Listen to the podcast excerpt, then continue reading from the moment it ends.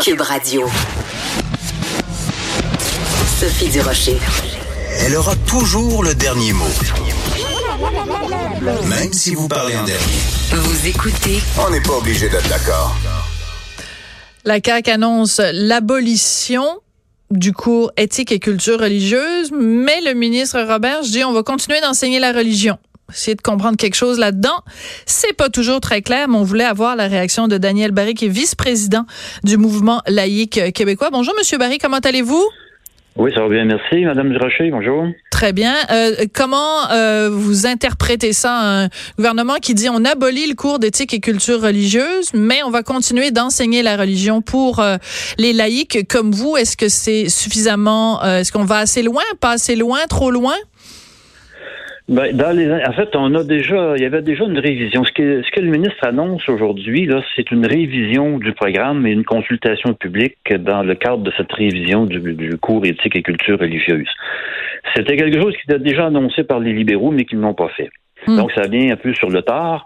Le discours euh, qu'on entend actuellement, c'est un c'est du déjà vu un peu. Là. Donc, on est quelque peu méfiant parce qu'on nous avait déjà promis à l'époque où ce cours-là était instauré là, que ça serait euh, ça serait un cours qui ne viserait pas la transmission de croyances religieuses, alors qu'on s'est aperçu que c'était totalement l'inverse. Qui, en fait, on a enrobé la transmission de croyances religieuses dans un discours multiconfessionnel.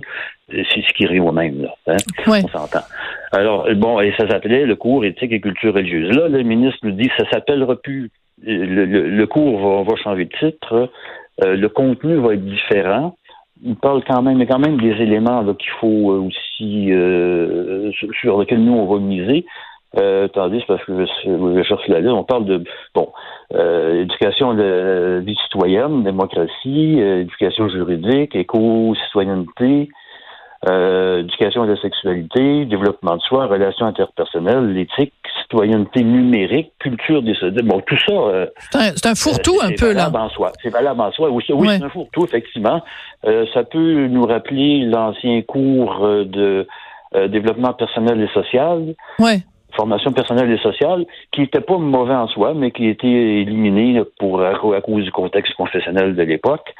Euh, nous, là-dessus, là, l'important, c'est l'éducation à la citoyenneté. Euh, Mais, Monsieur Barry, on vient, je viens de faire une entrevue. questions-là, ça va. Ouais. Nous, on a, nous, on a fait ça. OK, d'accord. Moi, je viens de faire une entrevue avec euh, Pascal Bérubé du PQ qui dit la religion, très clair, une phrase. La religion n'a pas sa place à l'école. Êtes-vous d'accord avec lui? Ben, la transmission de croyances religieuses, non, n'a pas sa place à l'école et, et- et de pratiques religieuses qui l'accompagnent. Parce qu'actuellement, c'est ça le cours éthique et culture religieuse. Sous le couvert de la culture, on fait, on fait pratiquer les enfants à l'école des rituels religieux. C'est complètement aberrant. Bon, est-ce que par contre, euh, est-ce que toute information, notion sur l'histoire des religions devrait être évacuée? C'est à évaluer. Je pense qu'en fin secondaire, c'est des, éléments qui peuvent faire partie du, du cours d'histoire. Mhm. Euh, mais c'est dans notre environnement. là. On n'ira pas que la religion existe. Et si cette question de religion doit être abordée, il faut aussi l'aborder dans une optique de développement du sens critique. C'est la principale, Hmm. c'est le principal obstacle actuellement à l'école dans ce foutu cours qui est un cours de promotion de la pensée religieuse sans aucun aspect critique sur quelque croyance religieuse que ce soit. Dès que ça tombe dans le coup, dans le, le- le- le grand chapeau là, des, des croyances, ben tout est valorisé, survalorisé, et puis euh, euh, mettez votre esprit critique au vestiaire quand on aborde ces questions-là. C'est ça qu'il faut, surtout ça qu'il faut réussir à renverser. Et si on aborde des croyances religieuses, ben, qu'on le fasse de façon intelligente, euh, sans, sans mettre notre esprit critique en veilleuse. Oui. Alors, j'ai c'est un... ce qu'on a demandé. Et ça, et, et ça, ce qu'il faut retenir, c'est que dans ce que j'ai vu ce matin dans, les, dans toutes les, les, les- les déclarations là, euh, Mhm. qu'on voit dans les journaux du ministre, ce terme-là, esprit critique, est totalement absent. Oui. Ça- nous, c'est sur ça qu'on va, qu'on va insister essentiellement, principalement. Là. et l'exemple que je donne tout le temps quand je parle, quand on parle d'esprit critique par rapport à éthique et culture religieuse, c'est je feuilletais le livre parce que mon fils évidemment va à l'école et il a ce cours d'éthique et de culture religieuse. Et dans un de ses livres, à un moment donné, je suis tombée sur un truc complètement aberrant. C'est une jeune fille euh, qui euh, euh, pratique le, le, fait le ramadan et elle explique à une de ses amies euh, à l'école euh, ce qu'elle fait. Donc, elle ne se, elle ne mange pas du lever du soleil jusqu'au coucher du soleil.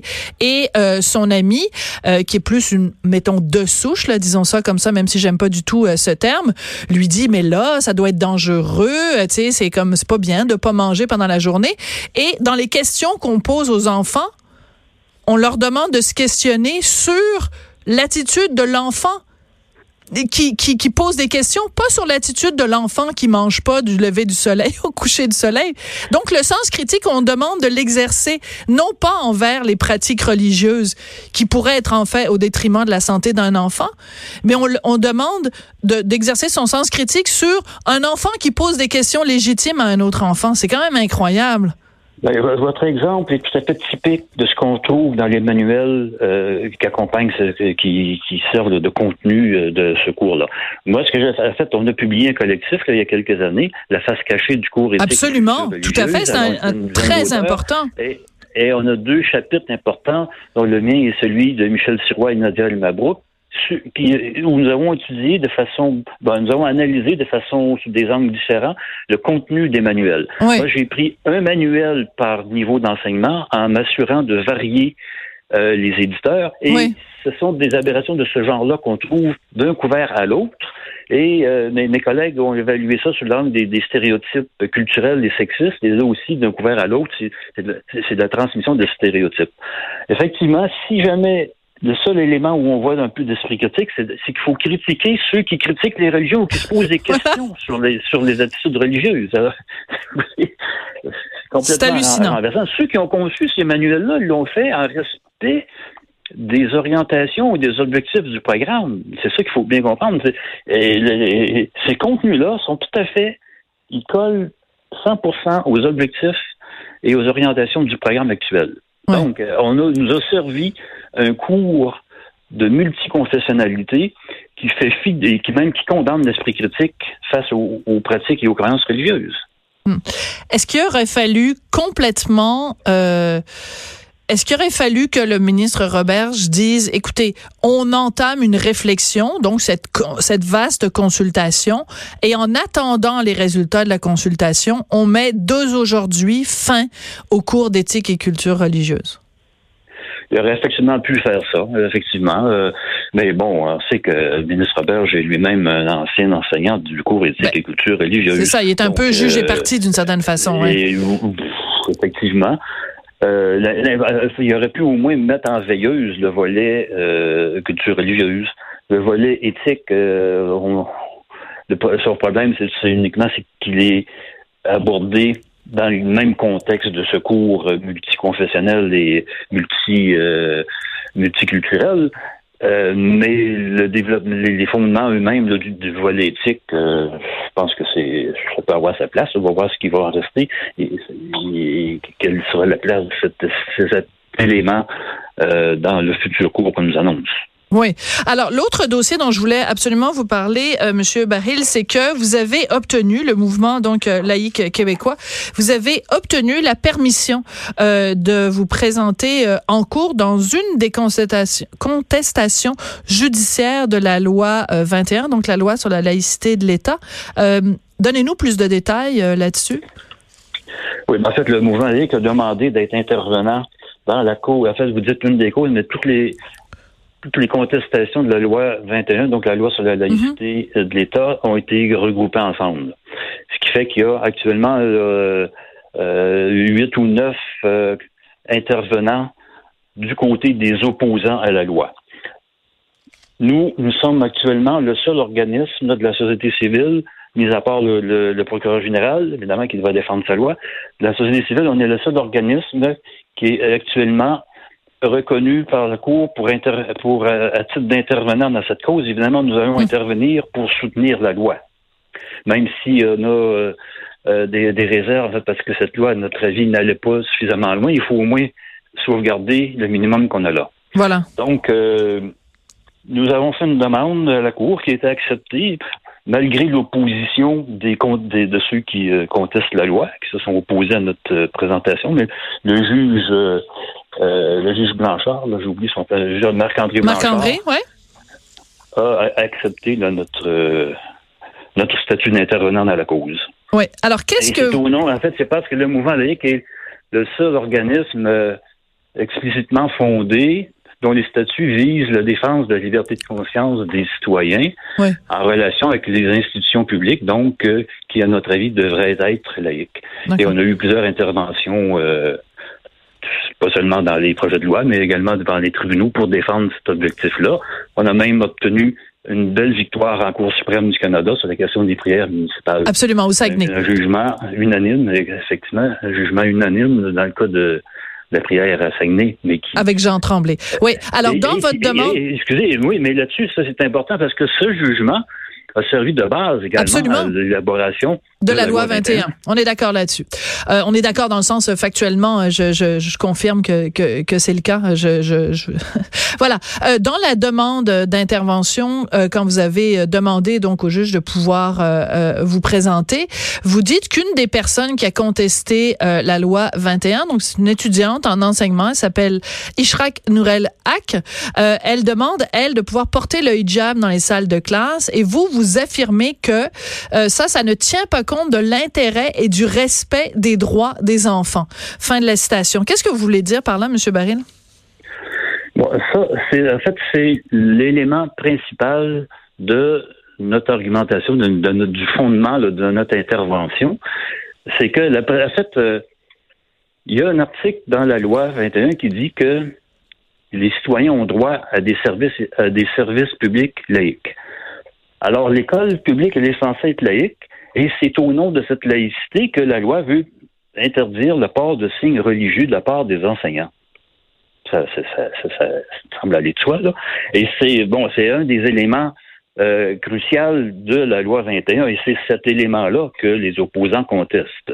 Mais quelqu'un Ah, pourrait vous dire, Monsieur Baril, quelqu'un pourrait vous dire, euh, oui, l'enseignement doit être laïque, mais en quoi le fait que la personne porte un hijab, une kippa, un turban, en quoi ça change son enseignement? Son enseignant n'en sera ni moins ni plus laïque du fait du vêtement qu'elle que, porte. euh, bon, euh, l'enseignant en question peut être un excellent pédagogue. Le faire, c'est que ça ne ça n'élimine pas le fait que pendant son enseignement, il professe, il, il, euh, il envoie un message sur ses appartenances religieuses, sur ses convictions religieuses. Et l'enseignant a une figure d'autorité sur, sur l'élève. Et c'est pas seulement euh, euh, une autorité symbolique.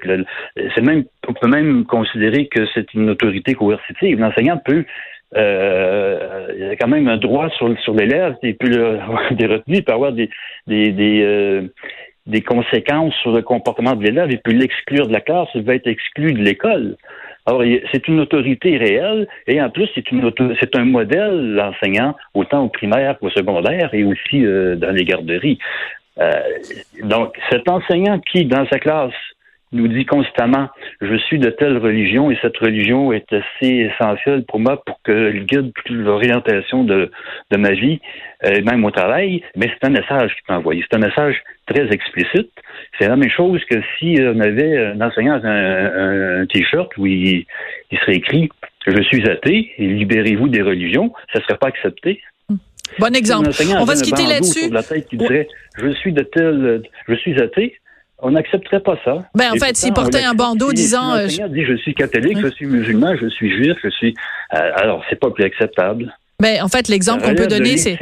Oui, s'il portait un bandeau, s'il portait un gros symbole euh, raélien, je suis sûr qu'il y a plein de parents qui hurleraient, mais euh, mais euh, donc c'est des fois parfois deux poids deux mesures. Daniel Barry, vous êtes vice-président du mouvement laïque québécois. Merci beaucoup d'être venu euh, réagir à cette annonce concernant le cours éthique et culture religieuse. Puis ben, bonne chance pour la suite des choses. Merci, madame. Au revoir. Merci.